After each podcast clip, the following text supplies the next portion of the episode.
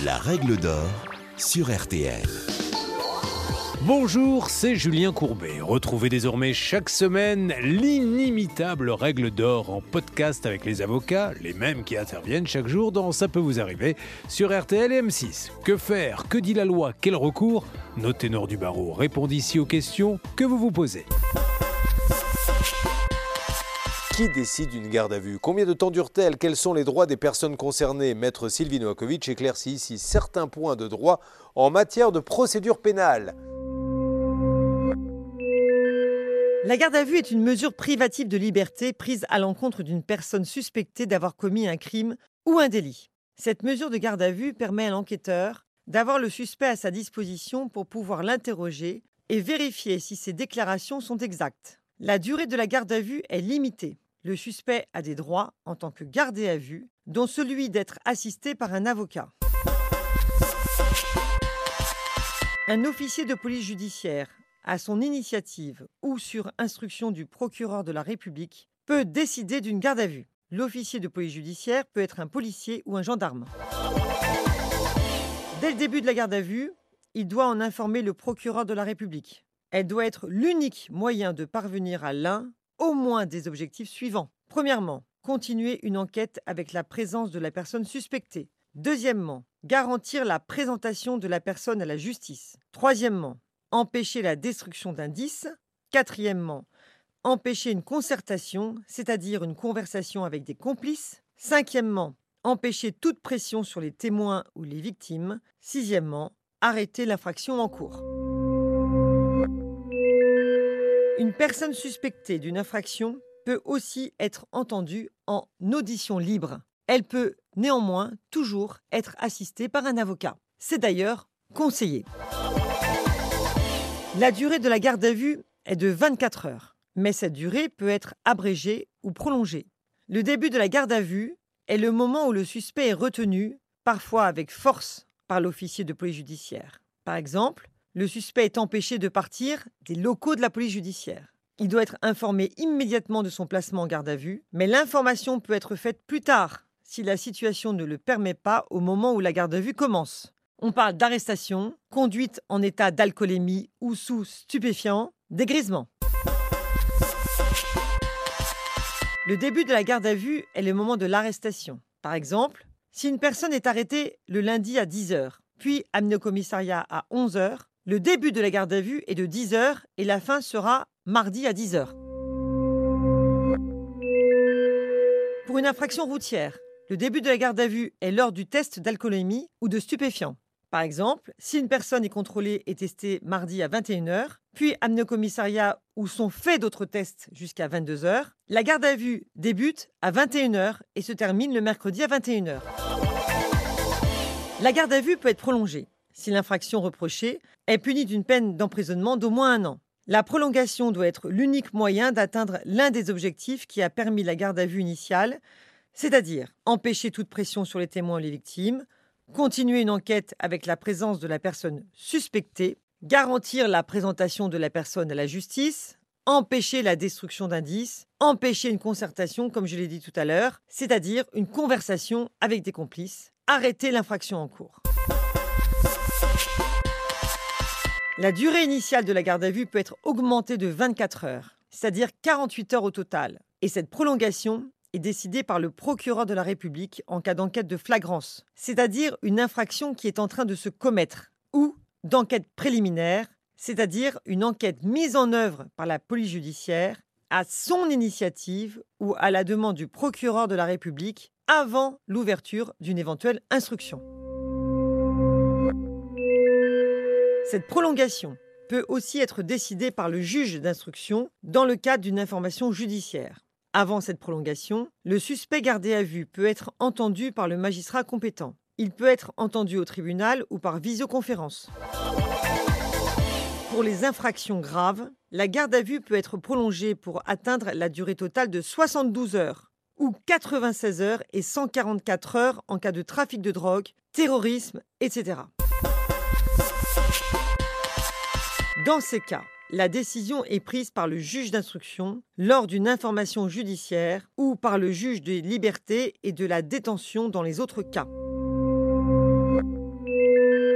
Quels sont les droits de la personne gardée à vue? L'officier de police judiciaire doit informer immédiatement la personne gardée à vue de ses droits. Début de la garde à vue, durée et possibilité d'une prolongation de sa durée initiale.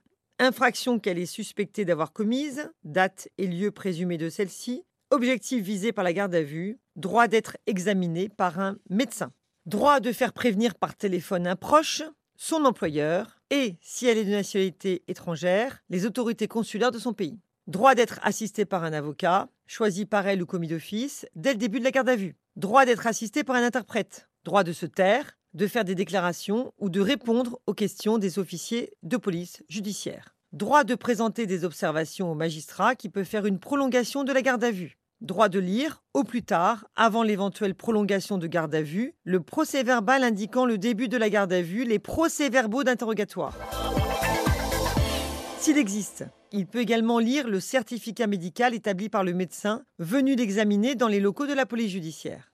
Un écrit indiquant ses droits est remis à la personne gardée à vue lorsqu'elle est informée du début de sa garde à vue. Le suspect a le droit de faire prévenir un proche, comme je l'ai dit tout à l'heure, de sa garde à vue. Pour garder ou obtenir de nouvelles preuves, le magistrat en charge de l'enquête peut décider que le proche ne soit pas prévenu, ou qu'il le soit plus tard. Par exemple, s'il faut faire une perquisition pour éviter la dissimulation de preuves, le procureur de la République peut retarder le moment où il prévient la personne choisie par le suspect. La personne gardée à vue peut demander à communiquer avec un de ses proches par écrit, par téléphone ou avoir un entretien, sauf si cette communication risque de perturber l'enquête et de permettre une nouvelle infraction. Le suspect gardé à vue peut demander à être assisté par un avocat dès le début de la garde à vue. Il désigne un avocat qu'il connaît, mais s'il n'en connaît pas, il peut demander un avocat commis d'office. Si le suspect gardé à vue demande un avocat, sa première audition doit débuter en présence de l'avocat, sauf si l'audition porte uniquement sur son identité. Si un délai de deux heures s'est écoulé depuis le contact avec l'avocat et que l'avocat n'est pas arrivé sur place, l'audition peut tout de même avoir lieu. Le magistrat chargé de l'affaire, juge ou procureur de la République, peut autoriser une audition immédiate. À son arrivée, l'avocat peut s'entretenir avec son client pendant 30 minutes et consulter les documents suivants. Procès-verbaux d'audition, procès-verbal concernant le placement de la garde à vue, procès-verbal concernant le placement en garde à vue, certificat médical. En cas de prolongation de la garde à vue, l'avocat peut une nouvelle fois s'entretenir avec son client pendant 30 minutes. L'avocat peut assister à tous les interrogatoires et prendre des notes. Il peut aussi assister la personne gardée à vue lors d'une reconstitution ou être présent lors d'une séance d'identification à laquelle le suspect participe. À la fin de chaque interrogatoire, l'avocat peut poser des questions. L'officier de police judiciaire peut s'y opposer uniquement si celles-ci sont de nature à empêcher le bon déroulement de l'enquête. L'avocat peut également faire des observations dans lesquelles il peut noter les questions refusées. Ces observations sont jointes à la procédure. Si la personne gardée à vue est transportée dans un autre endroit, son avocat est immédiatement averti. La présence de l'avocat est essentielle en ce qu'il peut soulever des nullités et préciser si la garde à vue se passe mal. Tout doit être acté, puis ce sera contesté devant le tribunal par l'avocat. La personne gardée à vue peut faire l'objet d'une fouille si elle est nécessaire pour l'enquête. Ces actes sont effectués par la police ou la gendarmerie et par un médecin en cas de mise à nu intégrale si le suspect gardé à vue a caché un objet à l'intérieur de son propre corps, comme de la drogue par exemple. L'enquête préliminaire. Il s'agit de l'enquête effectuée par les policiers qui peuvent parfois prendre des ordres auprès du procureur de la République. Les agents de police procèdent à tout acte qui leur paraît utile pour faire émaner la vérité. Prise d'empreinte, audition, écoute téléphonique, perquisition. L'instruction ou l'information judiciaire. Il s'agit également d'une phase d'enquête, mais elle est menée par et sous le contrôle du juge d'instruction. Le juge d'instruction peut procéder lui-même à certains actes, tels que les auditions, mais il peut aussi déléguer la réalisation de certains actes à des policiers. On appelle cela une commission rogatoire.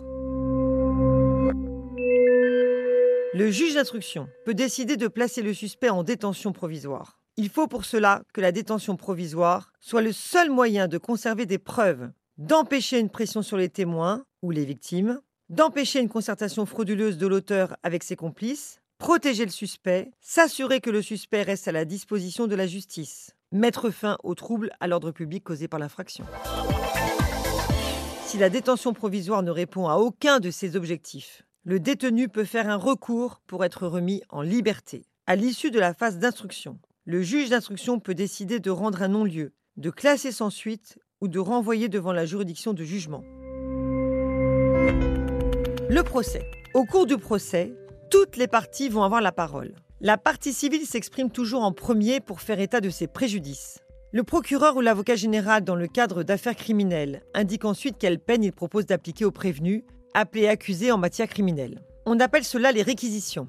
Le juge et les éventuels jurés ne sont pas tenus de les suivre. Enfin, la défense a toujours la parole en dernier. C'est d'abord l'avocat qui prend la parole et son client peut décider d'ajouter ou non un dernier mot avant les délibérations. Dans le cadre des affaires criminelles, jugées devant la cour d'assises ou devant la cour criminelle, le procès peut durer plusieurs jours. La cour va entendre les témoins, mais aussi des experts balistiques, médicaux ou encore psychiatriques. La cour se retire pour délibérer puis annonce le verdict. Il est possible d'interjeter appel de la décision dans un délai de 10 jours après le prononcé du délibéré. Vous venez d'écouter le podcast des règles d'or de l'émission Ça peut vous arriver. Retrouvez tous les épisodes de ce podcast sur l'application RTL, sur rtl.fr et sur vos plateformes favorites.